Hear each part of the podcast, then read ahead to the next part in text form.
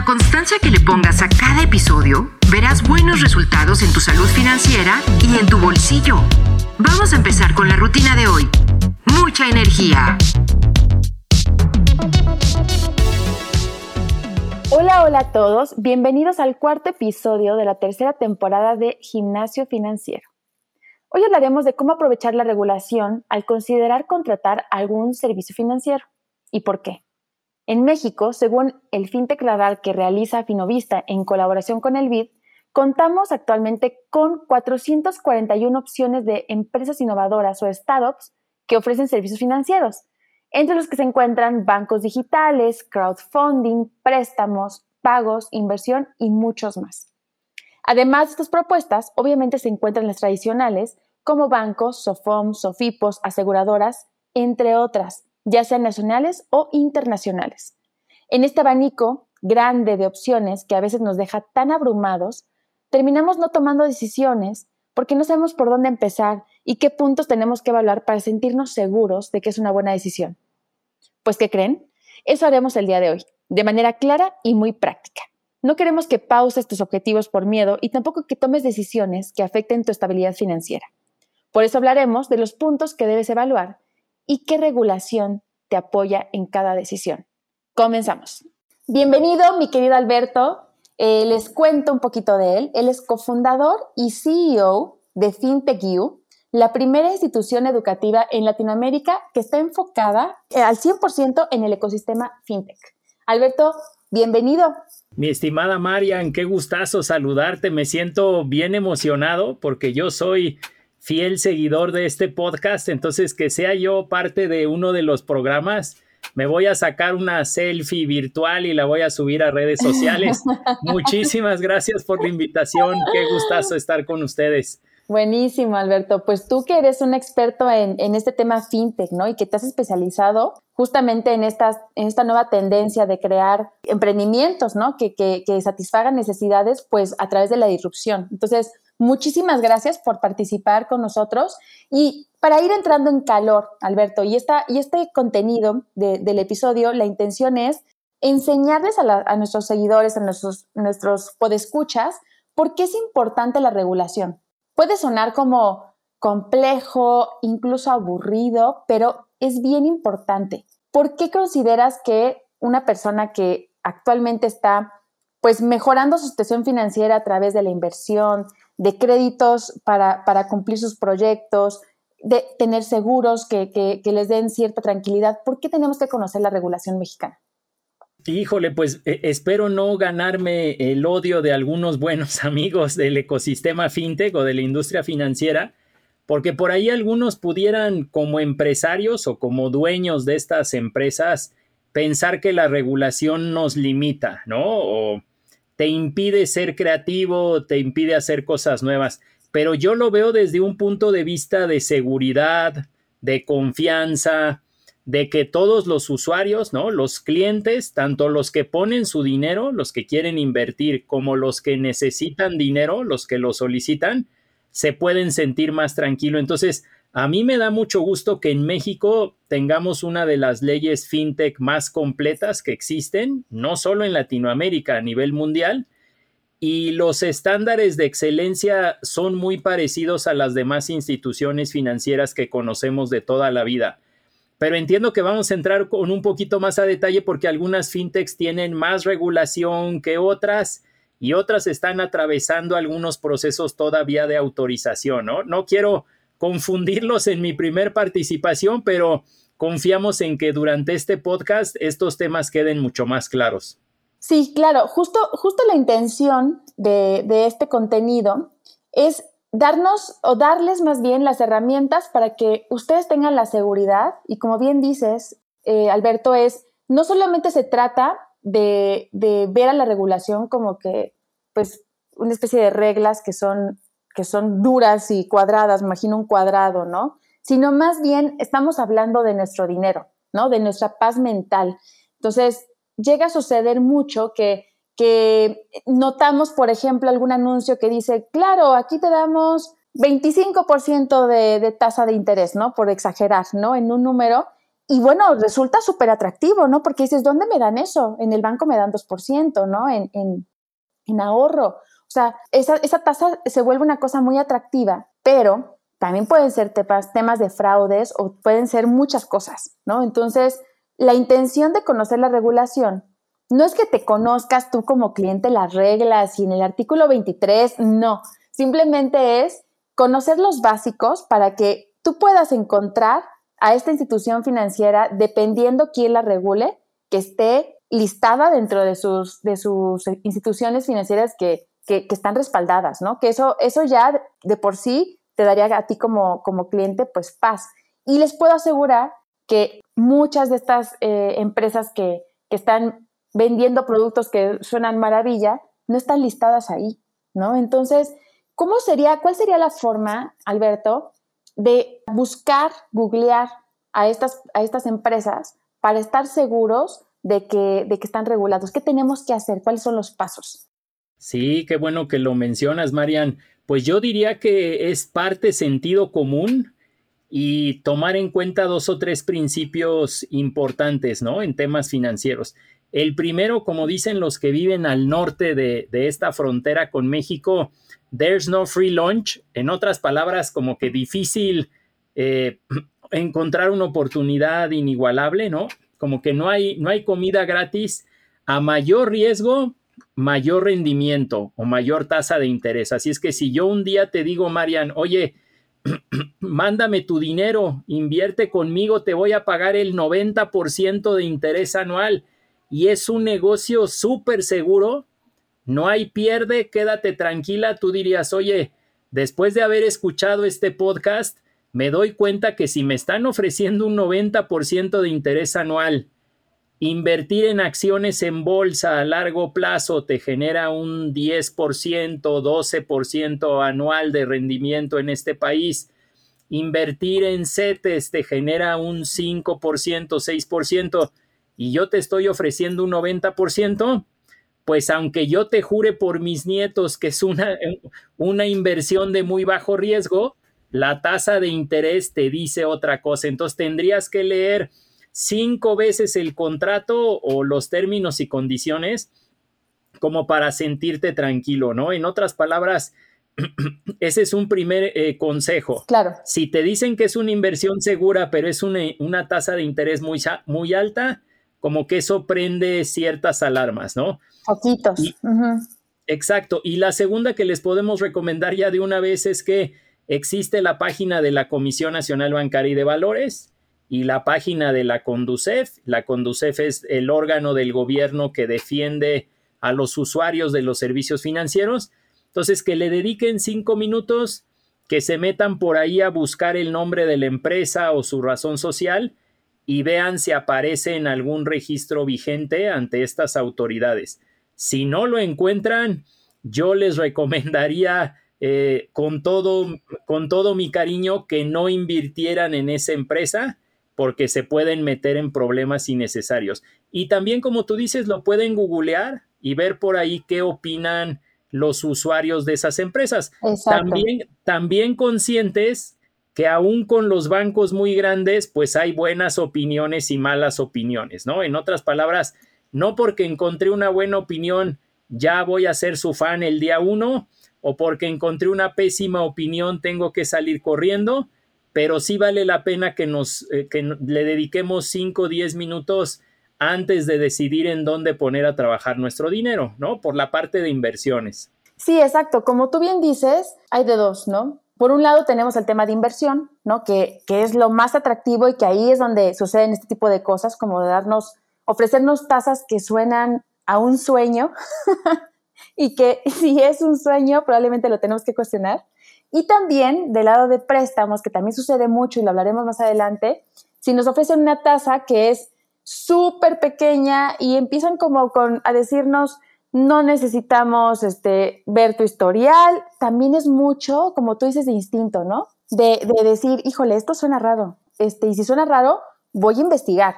O si, o si esta empresa que me está mandando un anuncio, porque todos sabemos que, que una vez que hacemos una búsqueda en Google, pues todo se conecta, y Facebook nos empieza a bombardear con ciertos anuncios y Google también y YouTube también, ¿no? Entonces nos llegan tal vez marcas que no conocemos, si busquemos cómo está su página, dónde dice en su footer, si están regulados, quién los regula, dónde está este, ciertos, ciertos temas de seguridad, ¿no? Para, para, para, estar confiados de que es una buena decisión, ¿no? Continuar con un proceso.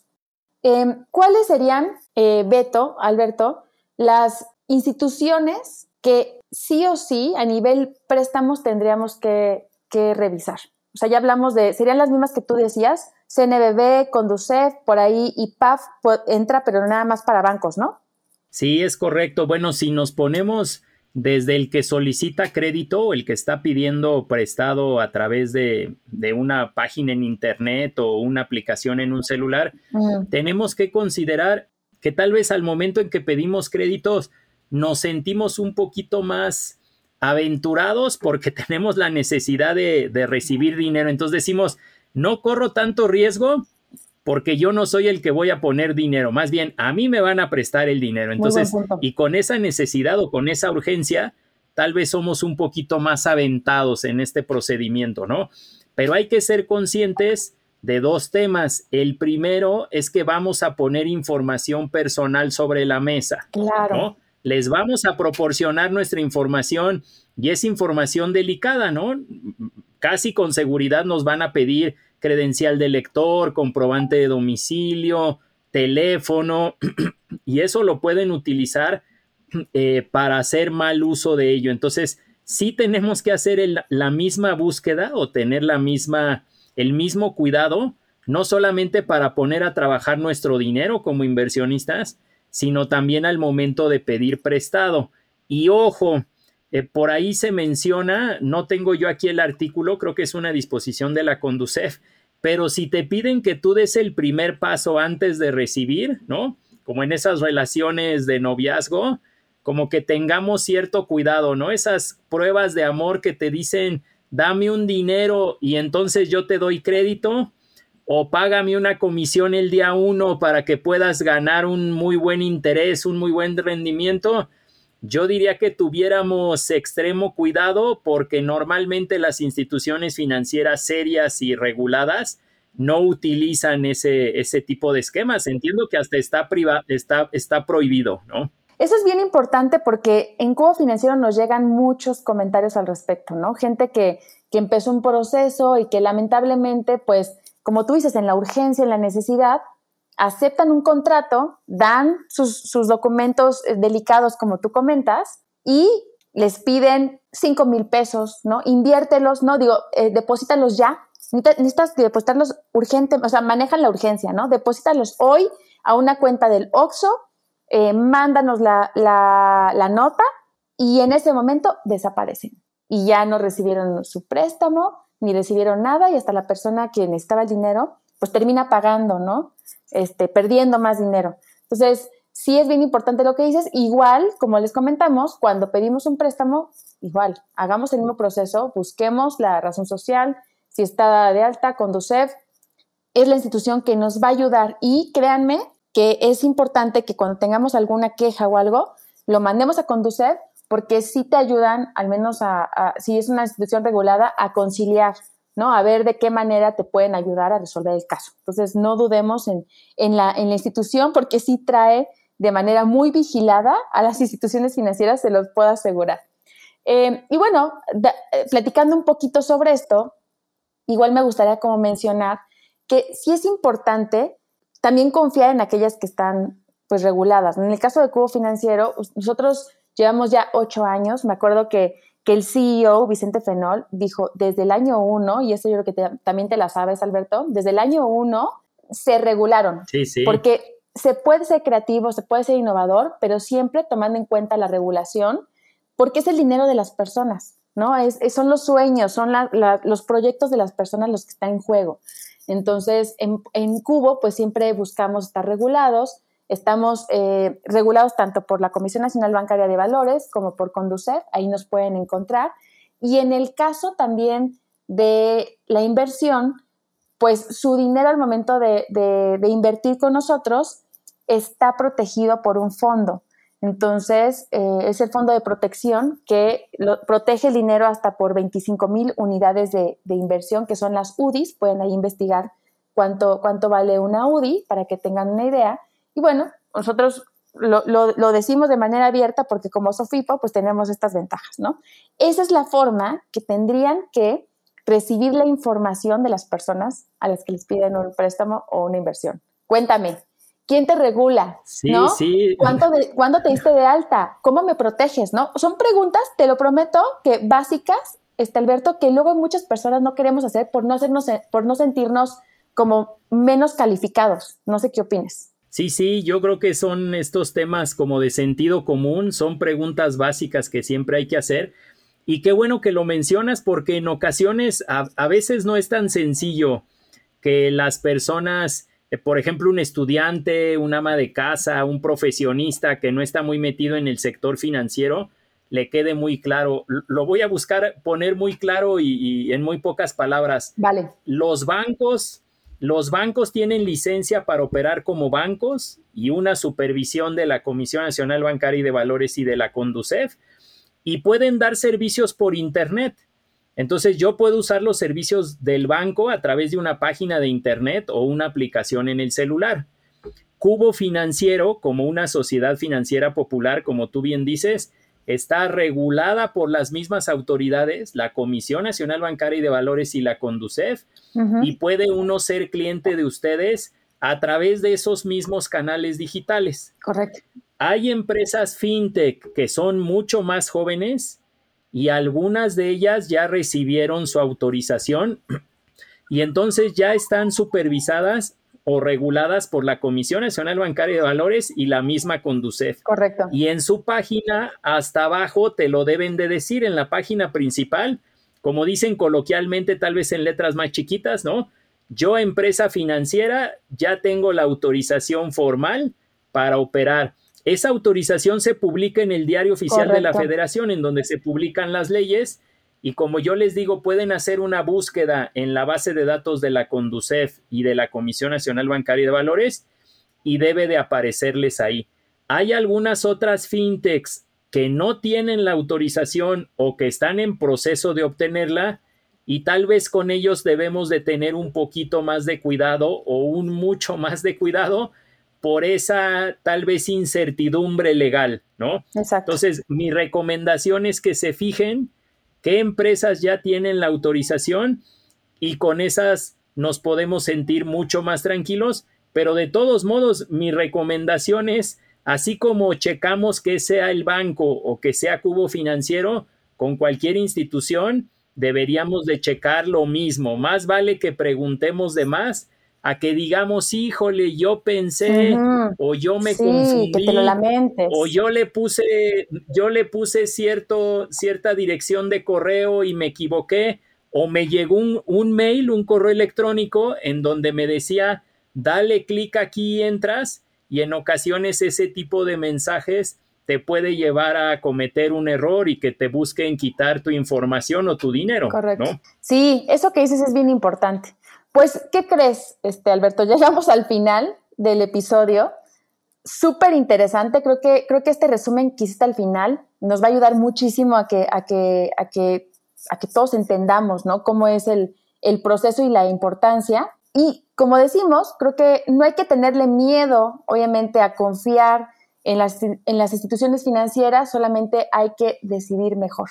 Esto nos va a dar paz mental y, lo mejor de todo, control de, sobre nuestro dinero, ¿no? Que crezca nuestro dinero, que estemos tranquilos con un seguro, como decíamos al principio, o que tengamos estos acceso a, préstamos que, estén, este, que nos ayuden, ¿no? Y no que nos, que nos, nos hagan mal. Pues Alberto, mil gracias ¿no? Por todo tu conocimiento. Al contrario, gracias a ti y a ustedes porque esfuerzos como este podcast, su canal de YouTube, el material que ustedes publican en redes sociales, está sumando para que cada ¡Oh! vez estemos más educados y podamos tomar decisiones mucho más informadas. Enhorabuena y que sigan los éxitos. Mil gracias. Eh, les recuerdo que ahora los episodios son quincenales. Sin embargo, contaremos con una edición especial. También te invito, Alberto, a que lo escuches el siguiente viernes para hablar de historias financieras de miedo. muy ad hoc con octubre y noviembre, Día de Muertos, Halloween. Cuéntenme qué les pareció este episodio. Si les quedaron dudas, háganmelas llegar a mi correo y con gusto invitamos nuevamente a Alberto para hablar de ellas. Sigan entrenando y mucha energía. Llegamos al final del entrenamiento de hoy. Repite esta rutina para mejorar tus resultados. Para ser miembro del gimnasio, suscríbete ahora. Si quieres más intensidad, regístrate a nuestra comunidad de entrenamiento en Facebook, gimnasio.financiero podcast. Y si quieres tener membresía VIP y comenzar a invertir con mejores rendimientos, súmate a nuestro grupo de inversión, gimnasio.financiero podcast. Pide tu pase de acceso en recepción con marianzs arroba cubofinanciero.com.